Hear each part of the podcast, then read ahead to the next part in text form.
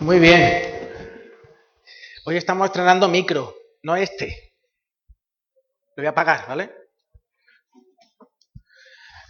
Estamos estrenando el pinganillo este que tengo aquí. Se me oye, ¿no? Más o menos, muy fuerte, ¿no? Bueno, yo me oigo una harta de fuerte. Pero bueno, em, vamos a vamos a escuchar eh, lo que el Señor tiene para nosotros. A mí me, mientras escuchaba lo, escuchaba y cantaba, tocaba, eh, me, no sé, yo creo que la imaginación es una buena, un buen, una buena herramienta para la fe, porque nos ayuda de alguna manera a imaginarnos cómo, cómo puede ser un diálogo real, real.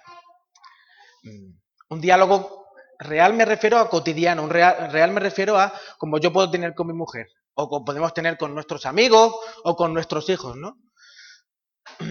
Porque a veces eh, el Señor está, parece que está tan lejos, es tan increíble, tan...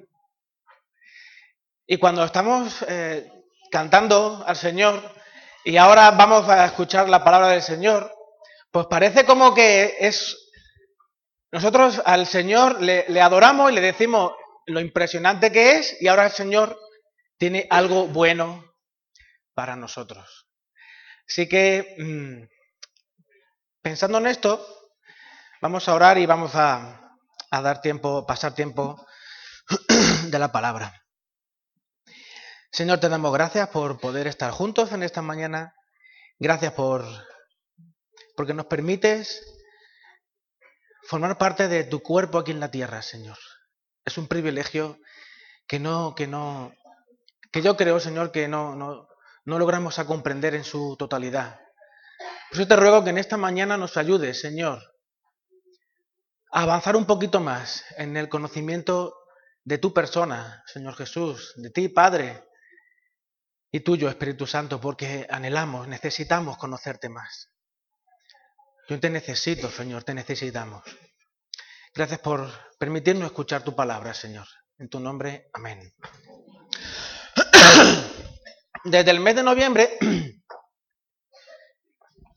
del año pasado, estamos metidos en una serie de predicaciones sobre el libro de Habacuc. todos sabemos que mm, el libro de Habacuc no ha estado presente constantemente en el púlpito, sino que han habido diferentes predicadores que han estado tratando diferentes temas. Pero de una manera o de otra, eh, la temática del libro de Habacuc está constantemente en el, púlpito. Porque, eh, como vamos a ver, el Evangelio no se escapa, la predicación del Evangelio, Jesús, lo que Jesús, lo que Jesús representa, lo que la Biblia es, lo que el Espíritu hace en nosotros, lo que el Padre ha permitido que suceda, no se escapa en ningún momento de lo que puede suceder dentro de una iglesia. Para hacer memoria, vamos a revisar un poquito lo que hemos estado, eh, lo que hemos tratado ya en este libro. Hoy vamos a introducir el capítulo 2. A mí me hubiese gustado eh, sumergirnos un poco más, sumergirme un poco más aquí, pero eh, no, ha sido posible. Todo esto es para que los que no pudieron venir, pues puedan coger el hilo de lo que el libro de Habacuc nos dice. Habacuc está inmerso en una sección del Antiguo Testamento, esto es lo que, de lo que, lo que habéis venido, pues lo sabréis, si no, pues sonará, los que sois creyentes de mucho tiempo. Es una sección del Antiguo Testamento que está denominada como profetas menores. Eso yo creo que más o menos eh, lo podemos, además lo podemos ver si nos vamos al índice de la Biblia, vemos que, el, Nuevo, el Antiguo Testamento está separado por el Pentateuco, que es eh, de Génesis, Génesis, Éxodo, Levítico, Número y Deuteronomio, luego entran los libros históricos, luego entran los libros em, poéticos y sapienciales, y, y luego están los profetas mayores y los profetas menores. ¿De acuerdo? Cualquiera ve en el índice y lo ve claramente. Son menores por su extensión, no por la importancia de su contenido. Si comparamos estos libros con el profeta Isaías, Isaías tiene 66 capítulos. Jeremías tiene 52 capítulos. Los profetas menores van desde un capítulo, un profeta menor que tiene un capítulo, que es Abdías, que tiene un solo capítulo, hasta eh, Daniel y Oseas, que tienen 14 capítulos. ¿De acuerdo? Ahí, ahí, ronda, ronda, está el rango. Los textos de la Biblia siempre eh, responden a un contexto y yo creo que a veces esto se nos olvida. No solo pretende explicar y enseñar el plan de Dios para el ser humano. Busca que el ser humano encuentre las respuestas a las preguntas que esta vida y su propia existencia le provocan. Cuando nos, acercamos a cualquier libro de, la Biblia, eh, las cartas de Pablo son un buen ejemplo. Las cartas de Pablo responden a una situación que estaban viviendo las iglesias en aquel momento. No, son eh, relatos o no son eh, textos que aparecen ahí por, como existen, algunas religiones eh, existe eso, de que un ángel se le aparece a no sé quién y de alguna manera esta persona recoge eso que está en, cogido casi con pinzas, es místico y misterioso, y no responde a ninguna situación concreta de la vida. Sin embargo, la Biblia sí es así. Sí es así. Cada libro, cada capítulo, cada versículo, Dios está hablando al ser humano en medio de, del contexto, de la situación en la que vive. Por esa razón es necesario conocer un poco del contexto en el que Dios inspiró a Habacuc para escribir este libro. Esto es algo parecido a las conversaciones que podemos tener por WhatsApp. Eh, nunca, semejante. ¿puede, en, qué, Rubén? Pues, eh, ¿nunca habéis eh, escrito por WhatsApp algo que otro lo ha leído y, te, ha preguntado, ¿cómo? ¿Qué, ¿Qué estás diciendo? ¿Nunca os ha pasado eso? A mí sí. Pedro Toledo me ha escrito alguna vez algo y hasta que no le he preguntado yo a él, eh, que yo, pero esto qué, ¿a cuenta de qué? Y me dice él, ya, vosotros sabéis, Rubén, ¿no te acuerdas que hace dos semanas estuvimos hablando de salir en bicicleta? Porque me ha puesto en el WhatsApp, Rubén, a, Rubén, ¿a qué hora quedamos? ¿A qué hora quedamos? Yo queda contigo. ¿No te acuerdas que... O como eh, dentro de 100 años, eh, un historiador coja, por ejemplo, eh, los WhatsApp que se mandaban Rubén y Miriam, ¿no?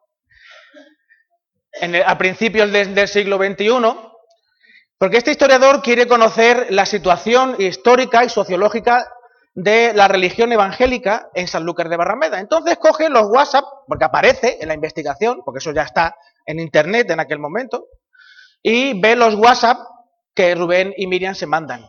Y claro, no siempre los WhatsApp son hola, cariño, hola precioso, hola bonita, ¿qué tal estás? Sino que Rubén no te había dicho que, además con cara así de enfado y todo el rollo, ¿no?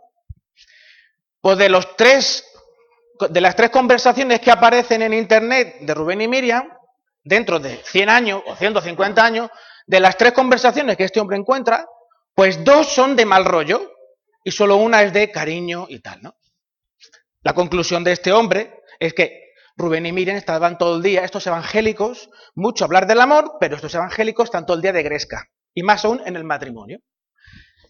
¿Qué le falta a este hombre? Contexto. Saber quiénes son verdaderamente Rubén y Miriam. Para, hombre, que sí. Lo que pasaba es que Rubén tiene mala cabeza. Claro, ¿y cómo lo sabe? Investigando más, preguntando a más gente. El contexto es esencial. Porque la palabra de Dios Dios siempre habla a las personas en su contexto, para que las personas lo entiendan. Dios no pretende volvernos locos, Dios pretende ayudarnos a crecer. Sí, el WhatsApp es útil, ¿eh? Así que vamos a seguir utilizándolo.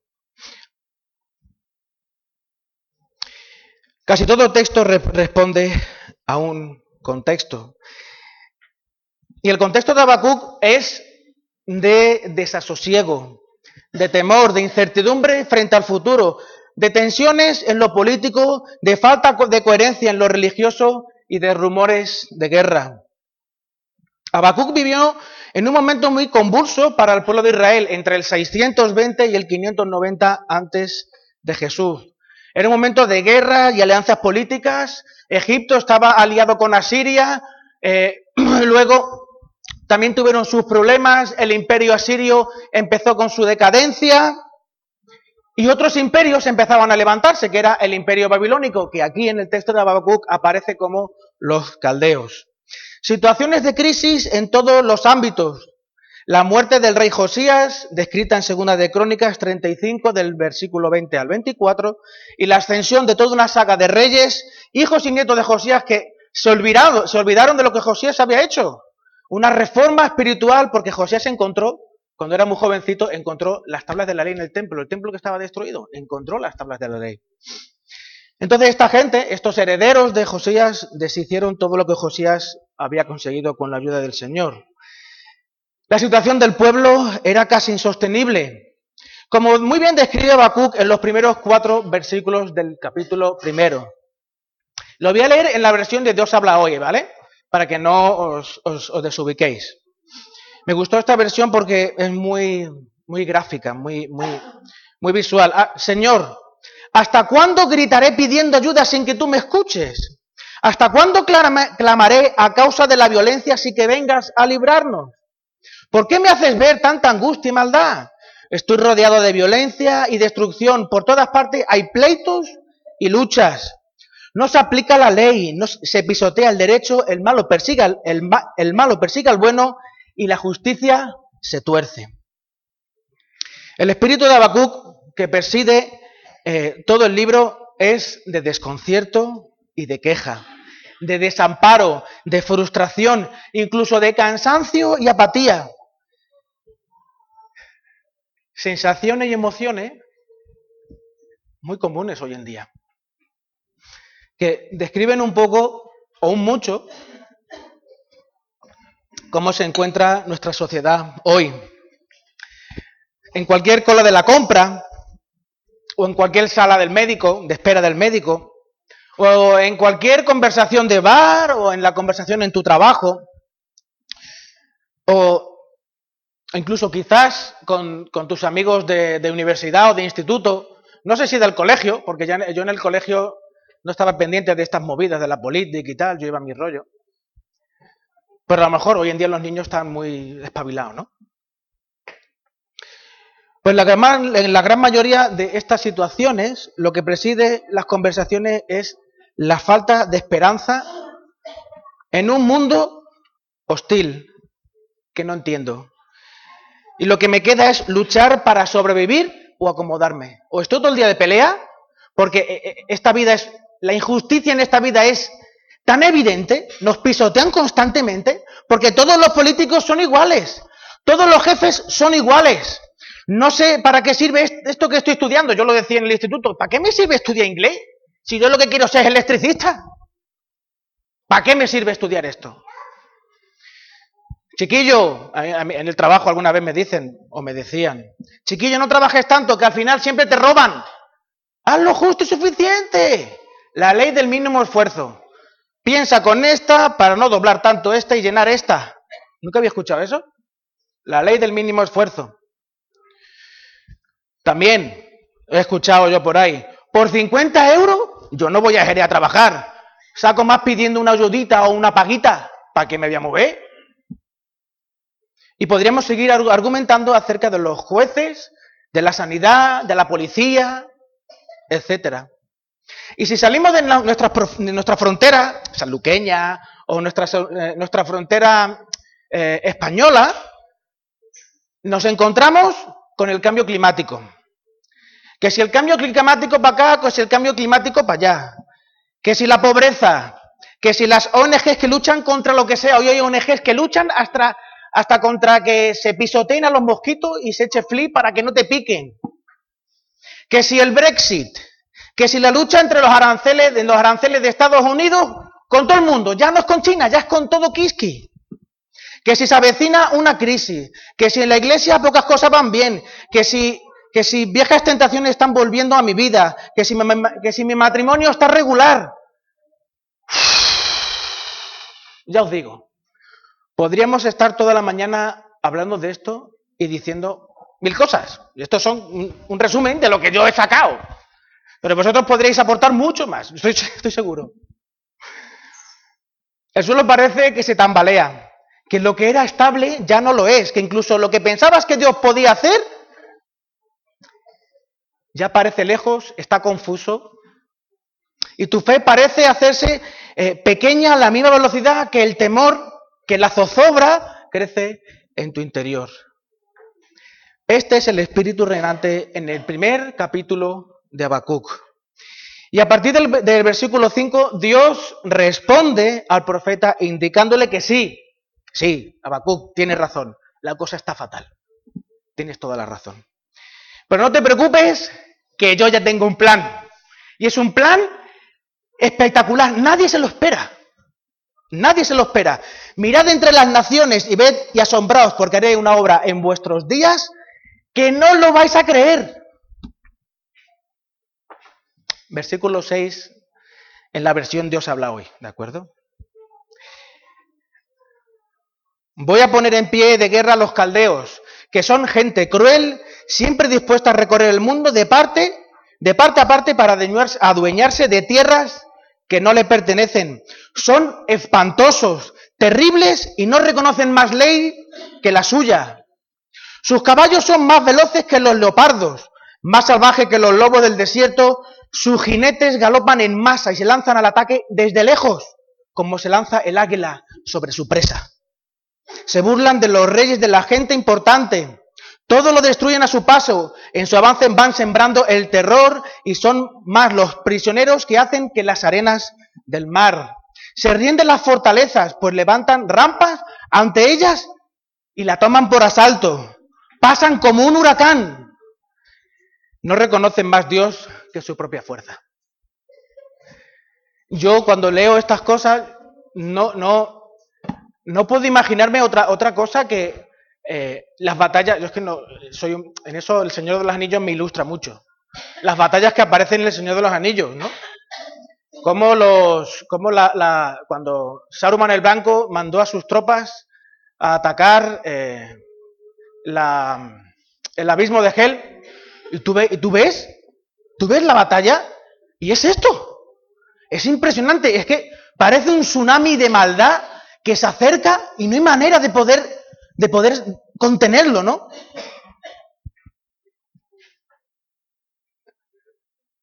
Si en algún momento tenéis la oportunidad de hablar con tranquilidad con alguien que no es creyente, ¿no? O incluso con algún creyente, pero a mí me llama la atención, de verdad, cuando en mi trabajo, cuando hablo con compañeros de trabajo, la hora de la comida, que ya, ya, hemos, ya hemos hablado de, nos hemos quejado del trabajo, de tal, de cual.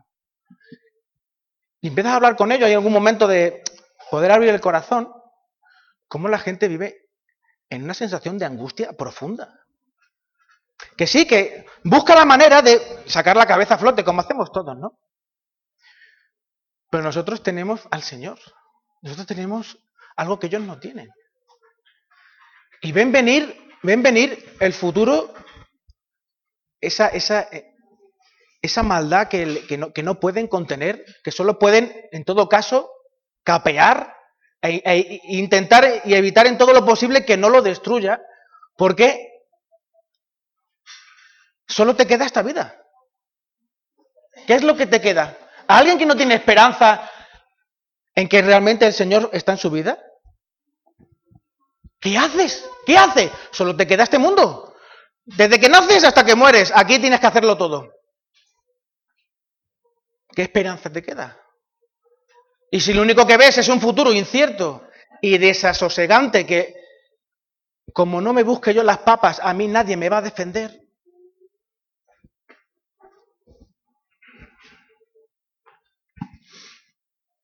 Pues esta respuesta de Habacuc desconcertó a un hermano nuestro.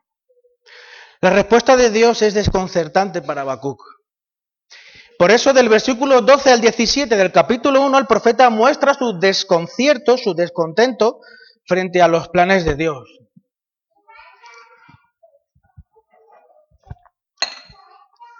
Hay una pregunta que recorre todos los versículos. No lo vamos a leer porque no quiero hacerme, no quiero hacerme muy largo. Hay unas preguntas que recorren todos estos versículos. Luego en vuestra casa o mientras me escucháis, si queréis leerlo, lo podéis leer. ¿Cómo es posible que tú, siendo un Dios bueno, pretendas solucionar el mal que sufre el pueblo con un mal mayor? Porque si el pueblo es malo y tú vas a venir con los caldeos, que son los Uruk-hai, explícame tú a mí cómo es esto. En el culto de oración de nuestra iglesia, y me consta que en el de muchos está el deseo de conquistar Sanlúcar para Cristo. Oramos muchas veces por hermanos, por personas que venían a la iglesia y ya no vienen, por conocidos, por eh, personas a las que le hemos testificado alguna vez la palabra. Oramos en el culto de oración de nuestra iglesia y el de otros no, y también en nuestras casas solemos hacerlo de esta, de esta manera. Y en algunas ocasiones tú percibes que algunos hermanos, incluso tú mismo, la oración no es un deseo, sino se convierte en una carga. Tú tienes carga por esa persona, por ese niño, por ese joven, por ese, por, por ese amigo tuyo, por ese familiar tuyo.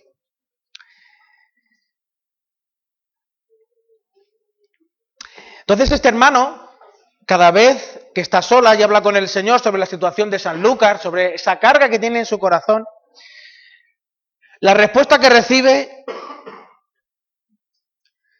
del Señor es, voy a enviar a San Lucas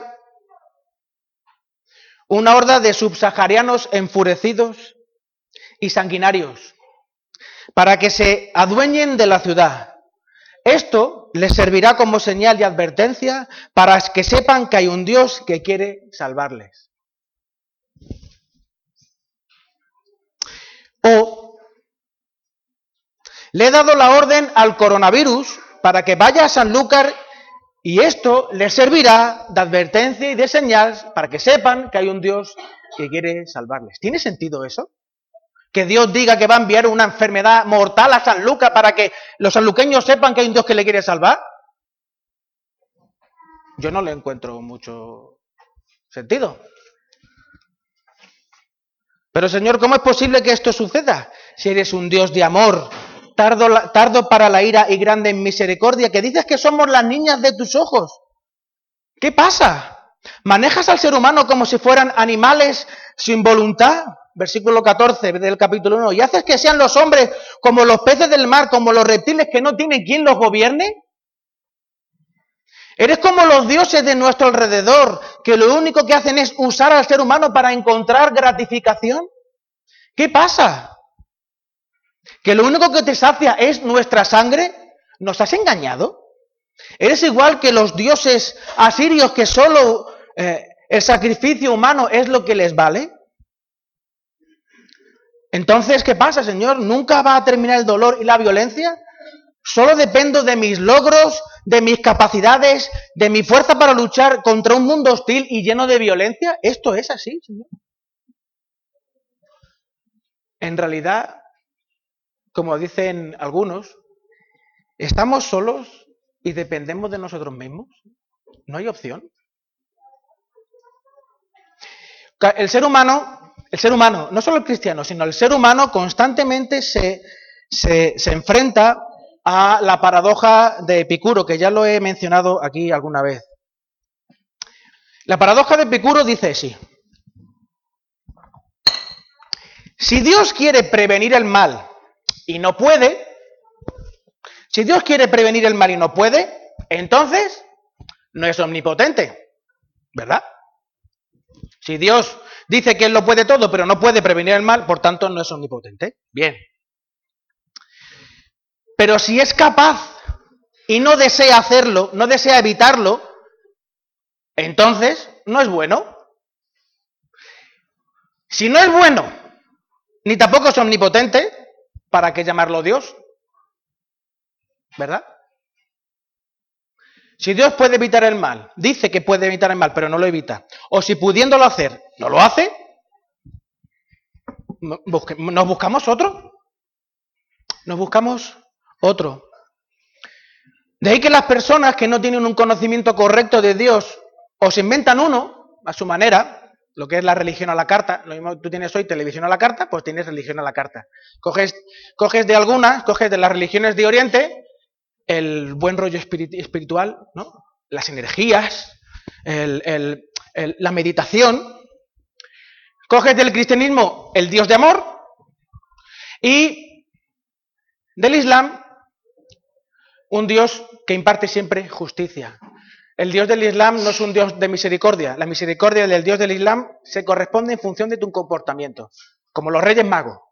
Si te portas bien, los Reyes Magos te traerán un regalo. Si no, tendrás carbón. Esa es la misericordia del Dios del Islam. O deciden que Dios no existe, que es un cuento, un, cuento de asustaviejas que no merece la pena pensar en, pensar en ello. Por eso comamos y bebamos que mañana moriremos, ¿verdad? Lo que nos queda es esto, lo que nos queda es estar aquí. Esta respuesta la tienen, la tiene tanto los que están dentro de la iglesia como los que están fuera. No hay ser humano que no se enfrente a la realidad del sufrimiento, de la zozobra, del dolor, del desamparo, de la ausencia de sentido sin que de una manera o de otra la idea de Dios le resulte extraña o incluso insultante. Porque ir a la iglesia no garantiza que el conocimiento que tengas de Dios es el que Dios quiere. Ir a la iglesia no garantiza que el conocimiento que tengas de Dios es el conocimiento que Dios quiere. Y eso es lo que Habacuc muestra. Dios, por lo que conozco de ti, esto no me cuadra.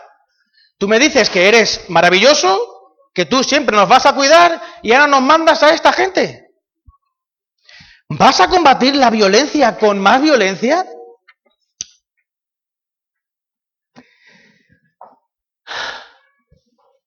Así comienza el capítulo 2. Con estas preguntas en el aire esperando la respuesta del Señor. Versículo 1 del capítulo 2. en la versión 2 habla hoy, ¿de acuerdo?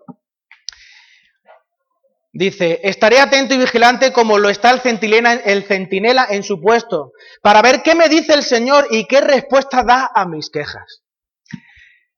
Cuando escribía lo que voy a, lo que voy a, eh, decir a partir de ahora, eh, me veía torpe. Porque es que no hay manera de poder. Creo. seguro que alguien más ilustrado que yo puede explicarlo mejor, ¿no? Pero. Porque me parece maravilloso, me parece impresionante, me parece alucinante, super guay, no sé, increíble. Como un ser humano azotado por las circunstancias, en busca de sentido, y dirección, a pesar de la respuesta de Dios, insiste en no buscar una alternativa intelectual o espiritual. No se esconde en su dolor, no justifica su comportamiento en la realidad que está viviendo. Yo hago esto, me imagino que lo habréis escuchado, yo hago esto, me comporto de esta manera porque es que tal persona me ha hecho esto, por tanto yo reacciono así. O como decía una, una canción, ¿no? Yo soy rebelde porque el mundo me ha hecho así, ¿no? La persistencia de Habacuc brota de una voluntad enamorada de Dios, en la que el Espíritu Santo se hace presente y le conduce a confiar y persistir, a seguir trabajando a favor de lo que Dios quiere. ¿Recordáis dónde dice que la voluntad del Señor es agradable y perfecta? Entonces, es una pregunta que espero que me respondáis, no es una de estas retóricas y tal. ¿Os acordáis dónde lo dice? La voluntad del Señor es agradable y perfecta. Yo tenía un, texto en mente, está en Romanos. Lo voy a tener que buscar. Me pensaba que me lo ibas a decir, la verdad. Por ahí, por ahí anda, por ahí anda. ¿Lo puedes leer?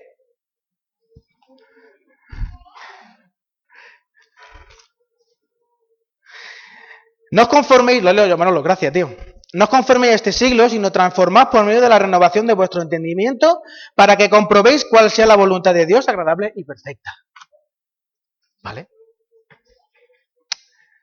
¿Recordáis cuándo fue que un ser humano le pidió al Padre que pasara de él esta copa? ¿Os acordáis? En Getsemaní. Y la respuesta de Jesús fue, no se haga mi voluntad, sino la tuya. Y podríamos haber puesto, o sea, Jesús lo podía haber dicho, no lo sé si, eh, ningún, en ningún evangelio lo, lo recoge, ¿no? Pero podía haber acabado porque tu voluntad es agradable y perfecta, ¿verdad? Solo una persona enamorada de Dios, una persona que ha experimentado no solo el amor de Dios, sino que disfruta de la conversación con el Padre, que busca su presencia, que anhela como el agua el sediento, la intimidad con el Señor, es el que persiste en buscar a su Señor, es el que persiste en hablar con su Dios, es el que no se conforma solo con leer la Biblia, es el que busca a Jesús por medio de los evangelios, es el que se siente desbordado por la grandeza y la perfección de Dios, no solo por lo que lee, sino por lo que experimenta, para que esta persona, todo lo que hace, para esta persona todo lo que hace, todo lo que es, todo está inmerso en el Señor, porque de Él y por Él y para Él son todas las cosas. A veces, eh, yo no sé, eh, yo no sé, mm, y ya quiero ir terminando, yo no sé cómo, realmente, yo creo que muchas veces nuestra intimidad con el Señor está vinculada también a nuestro carácter y cómo entendemos nosotros las relaciones personales y las relaciones íntimas, ¿no? Pero ya eh, intenté hacer un ejercicio Intenté hacer un ejercicio porque, claro, como me levanto muy temprano y tal, y me, intento leer la Biblia, pero que yo me, he dicho cazos con la Biblia en la frente, no puedo leer la Biblia.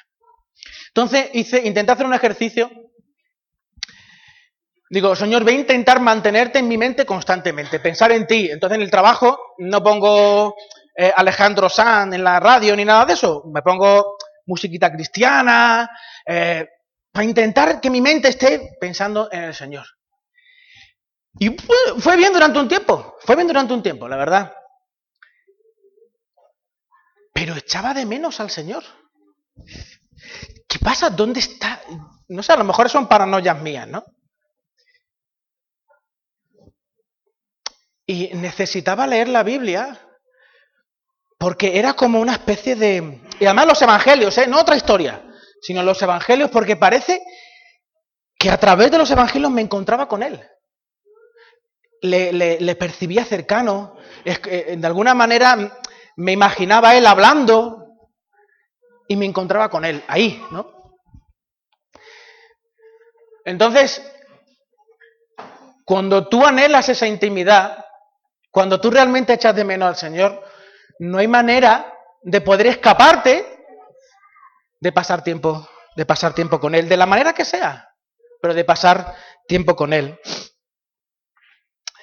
Todo este capítulo de Habacuc nos invita a ver cómo Dios es un Dios en medio de los tiempos. A ver cómo Dios, a pesar de muchas, eh, de muchas veces no entender lo que hace, Dios es Dios y no sucede nada sin que Él no lo sepa y por tanto lo permita. ¿Habéis, eh, ¿Os acordáis de ese texto? Es que no lo he buscado. Que dice que no hay un cabello en la cabeza de un ser humano que no se caiga sin que el Señor lo sepa. O el Señor lo permita, ¿no? ¿Qué dice? ¿El Señor lo permite o el Señor lo sepa? Lo permita, claro. Es que saber y permitir. Que Dios es muy grande. Es que Dios es muy grande. Dios es muy grande. Y esto, ¿cómo, cómo lo explicas tú? Para Dios saber es como Dios puede impedir las cosas, cuando Dios las sabe, las permite a la vez. No sé si me estoy explicando. ¿Sí, Loida? ¿Sí? Vale. Luego me lo explicas tú a mí. La libertad del hombre necesita inevitablemente la existencia del mar para que pueda ser libre. Dios eh, el ser humano necesita poder decir no a Dios. Que a través y en medio de la libertad humana Dios lleva a cabo su voluntad que es agradable y perfecta. ¿Cómo es posible que Dios, es que si, lo, es que si tú lo lees, voy a levantar a los caldeos para que... No, no. Dios sabe que los caldeos son de esa manera y Dios usa la libertad del hombre para ejercer su voluntad en medio de la historia. De las palabras de Habacuc se deduce que entre Dios y Habacuc había una relación muy especial. Habacuc sabía que Dios no le iba a dejar sin respuesta. No porque Dios estaba obligado a ello. Dios no nos debe explicación ninguna. Alguna vez, algunas veces, claro, en, medio, en medio de las eh, zozobras del corazón, tú estás orando al Señor o escuchas orar a alguien, Señor, porque somos tus hijos. Parece como un, eh, como un testamento, ¿no? Yo tengo en el testamento que soy tu hijo y me tienes que. Da la sensación, ¿eh? Aunque a veces un poco eh, seamos así, como Caleb es con, conmigo y con Miriam, papá, yo quiero, ¿no? Porque soy tu hijo, papá. Aunque no lo viene, no viene, no, viene, no lo dice así, pero viene implícito, papá, soy tu hijo. Dios no está obligado, no porque Dios nos deba nada. Dios habla con sus amigos. Abraham era su amigo, ¿os acordáis? Por eso Dios habló con Abraham. Y con los que anhelan conocerle más, Dios habló con Habacuc. Versículo 2, entonces Dios me respondió, no te quejes con lo que te voy a decir, no te quedes con lo que te voy a decir para ti solo. Abre un canal de YouTube y proclámalo en las redes sociales para que todo el mundo lo pueda ver de forma fácil y sencilla. Eso es Rubén habla hoy. La reina Valera lo dice de esta manera. Y el Señor me dijo, el Señor me respondió y dijo, escribe la visión y declárala en tablas, para que corra el que la leyere en ella, para que sea de fácil lectura, para que todo el mundo que coja, que tenga ganas de saber qué va a pasar, quiera conocerme más a mí, lo pueda leer fácilmente. ¿Cómo es tu relación con Dios? ¿Hay en tu interior hambre, hambre de conocerle más? Eh, ¿Te has dado cuenta alguna vez que la Biblia es mucho más que el manual que te informa cómo ser bueno?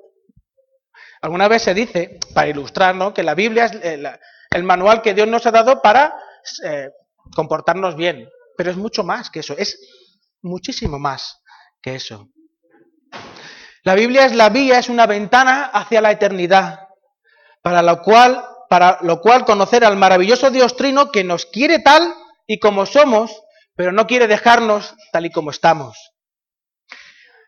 La Biblia nos ayuda a conocer las maravillas del Dios Trino para que nos demos cuenta de que Dios nos acepta tal y como somos, pero no quiere dejarnos tal y como estamos.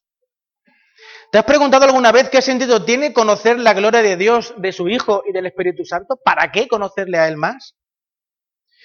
Para ser transformados, equipados y preparados para ser luz y sal. De gloria en gloria somos transformados, de gloria en gloria somos transformados.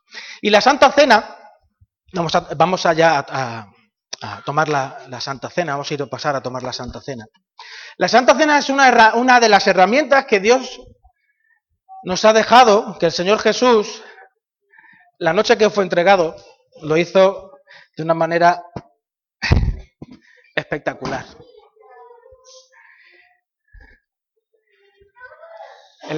La Santa Cena es la proclamación del Evangelio, de una forma gráfica, sencilla y visible.